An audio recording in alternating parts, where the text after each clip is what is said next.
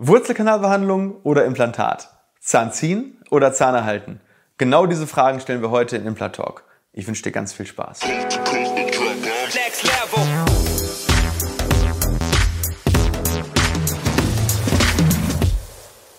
Hallo liebe Community, mein Name ist Dr. Stefan Helker und ich heiße euch herzlich willkommen bei der Audioversion unseres erfolgreichen YouTube-Formates Implatalk. Sollten dir die visuellen Einblendungen an der einen oder anderen Stelle fehlen, komm gerne nochmal auf unseren YouTube-Kanal und schau dir das passende Video an. Und jetzt viel Spaß mit dem Podcast. Hey und herzlich willkommen bei Implatalk. Ja, wie du schon im Intro gesehen hast, ähm, geht es heute um ein spannendes Thema. Denn äh, ja, viele Patienten kommen bei uns in die Praxis, ins Implantatzentrum Herne und fragen mich, Stefan, bevor ich jetzt einen Zahn echt Wurzelkanal behandeln lasse und mir den abtöten lasse, soll ich den nicht lieber ziehen lassen und vielleicht gleich ein Implantat machen? Das kriegen wir wirklich relativ häufig gestellt, diese Frage. Und es gibt noch eine zweite Variante. Äh, Im Prinzip, ja, mein Wurzelkanal behandelter Zahn macht mir jetzt Probleme. Der ist entweder vor kurzem oder vor längerer Zeit Wurzelkanal behandelt, äh, behandelt worden. Und die Frage ist dann, ja, versuchen wir den Zahn jetzt zu erhalten ähm, zum Beispiel durch eine Wurzelspitzenresektion oder durch eine Wurzelkanalrevision. Was das ist, ähm, erkläre ich gleich nochmal so ein bisschen.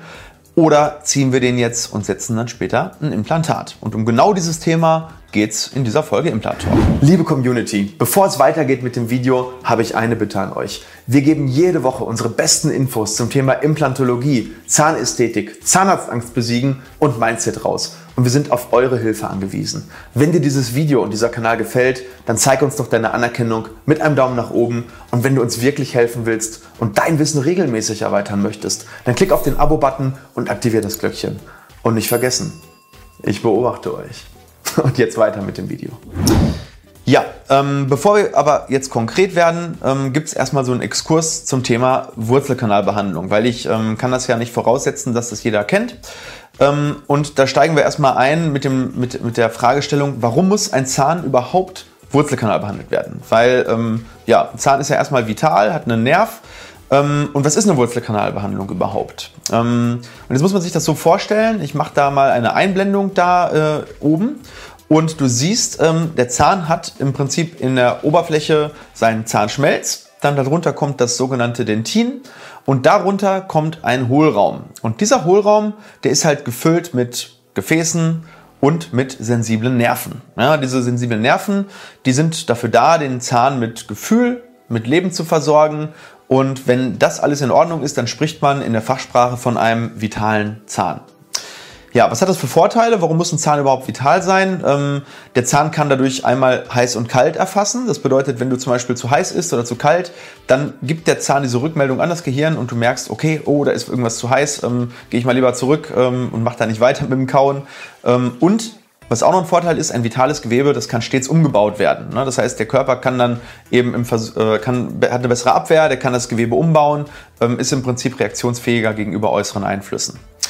Ähm, und was auch noch ein Vorteil ist, ähm, der Zahn hat sogenannte Dentinkanälchen. Das heißt, ähm, der Zahn ist kein solides Objekt, sondern du musst dir das vorstellen wie ein, ein riesiges äh, Kanalsystem von kleinen Kanälchen und die Ausläufer des Nerven gehen dann in diese Kanälchen rein nach außen wie so eine Art Sensoren und äh, ja, diese feinen Äste, die sind im Prinzip dafür da, dass der Zahn dann eben noch sensibler wird und das heiß und kalt eben besser erfassen kann.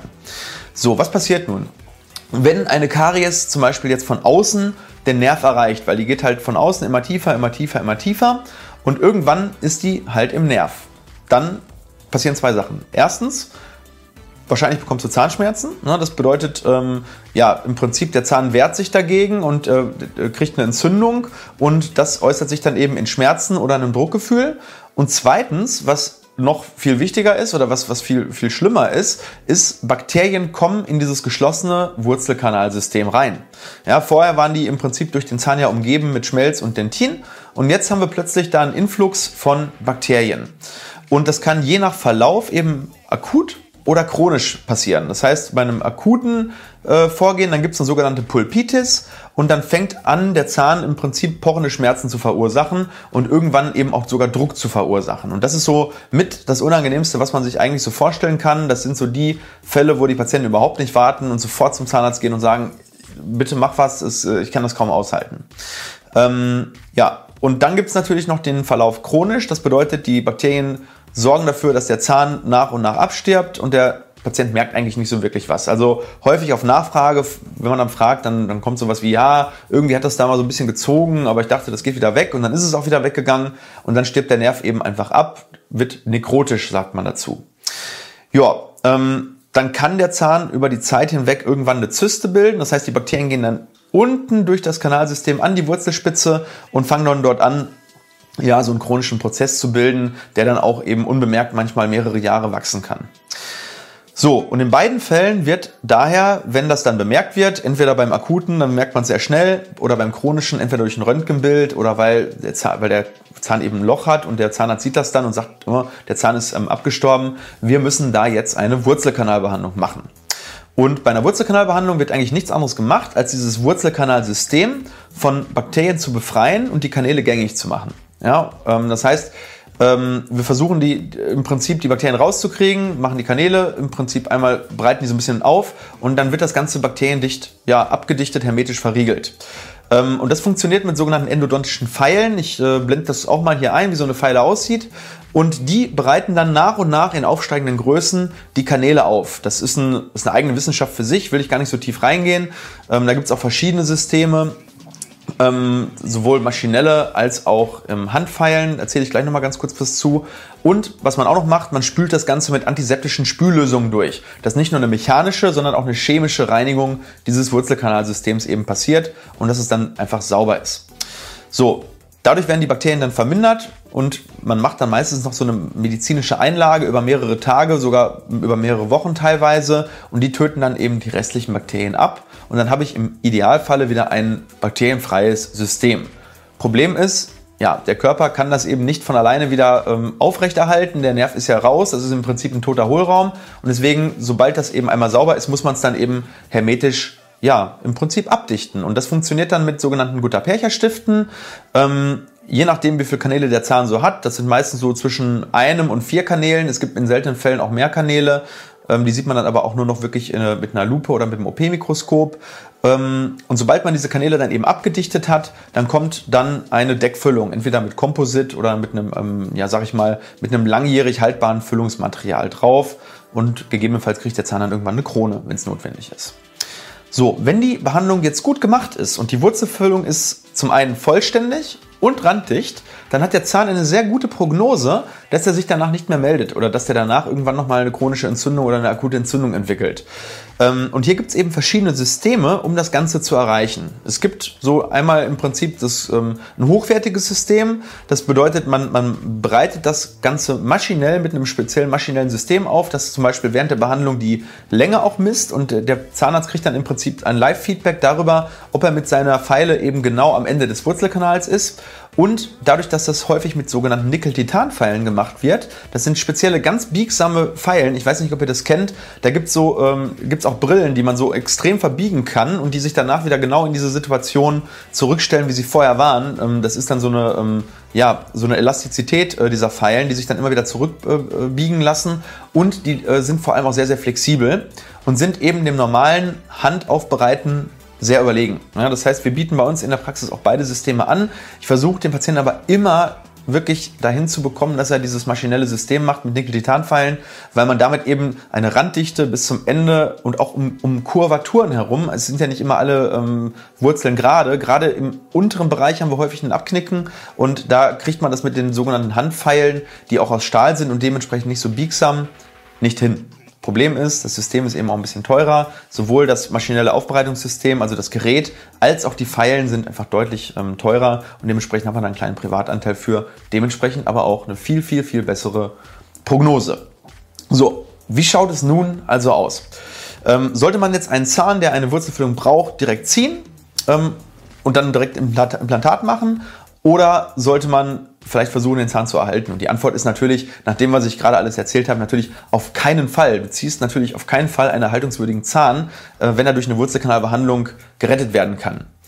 Ähm, ja, also im Prinzip ist das die Methode der Wahl, um den Zahn zu erhalten.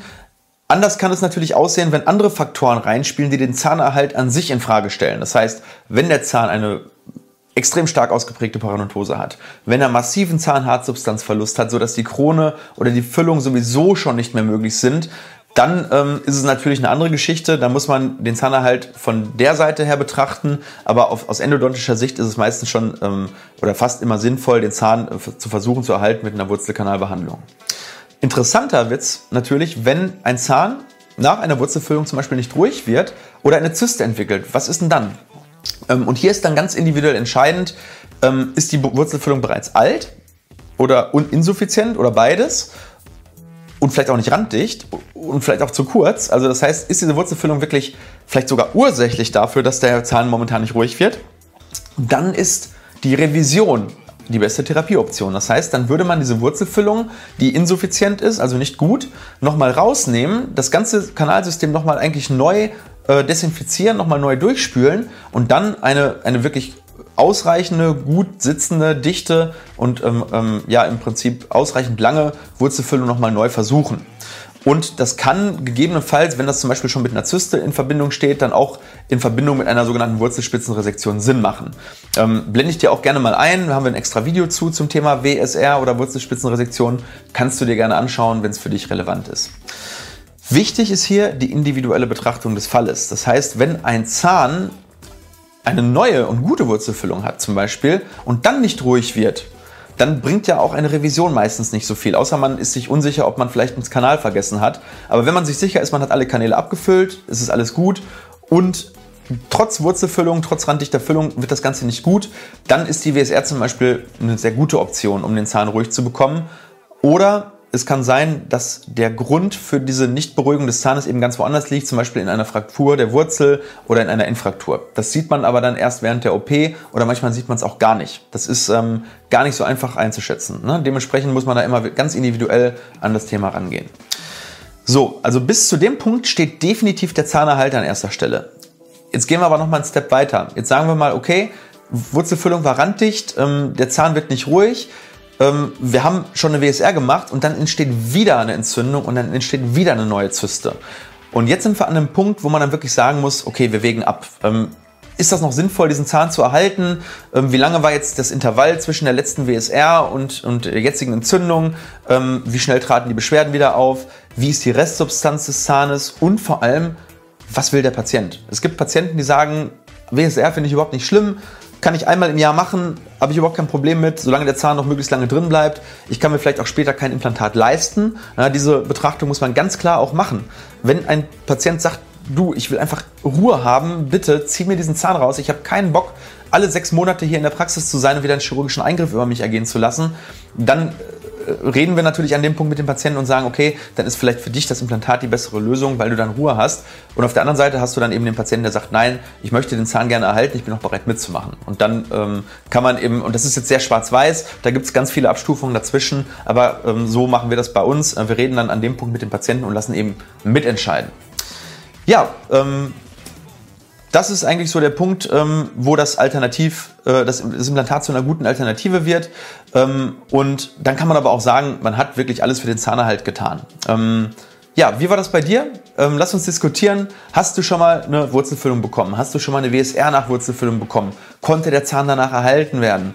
Ähm, wie ist es danach gewesen? Hat die WSR deinen Zahn gerettet oder ist der Zahn danach rausgekommen und du wünschst dir, du hättest von vornherein das Implantat gemacht? Ähm, ich bin gespannt, was ihr in den Kommentaren schreibt. Ähm, ja, ich freue mich darauf und ich antworte natürlich immer gerne. Mittlerweile kommen sehr viele Kommentare bei uns an.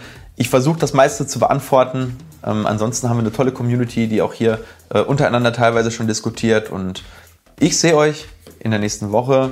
Ich wünsche euch bis dahin alles Gute und ja, liebe Grüße. Euer Doc Helker.